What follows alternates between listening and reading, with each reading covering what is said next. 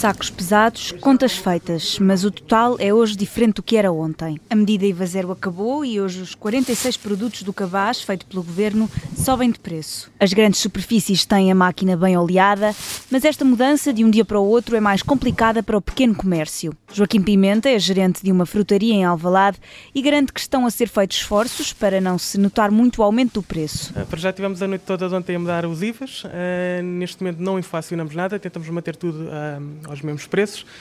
Uh, e agora vamos tentando acompanhar uh, com o preço de compra, uh, tentar para já não mexer muito nos preços para perceber o que é que vai acontecer. Há quem não ligue muito às contas, mas fique curioso com esta mudança. Para a próxima, Maria Rei quer conferir o talão. Próxima vou pedir para depois em casa ver com atenção como é que, como é, que é, se de facto se Está mais caro que deve estar, sim. Não são só os clientes que estão a habituar-se aos novos preços, atrás do balcão também ainda existe alguma confusão. Vi as empregadas a perguntar umas às outras: agora quanto é o queijo? Agora quanto é o pão? Vítor Santos faz contas à vida e estuda qual é o sítio mais barato, mas de ontem para hoje não notou o impacto do IVA. Normalmente eu compro a fruta aqui porque é mais barato aqui do que noutros sítios onde eu costumo ir.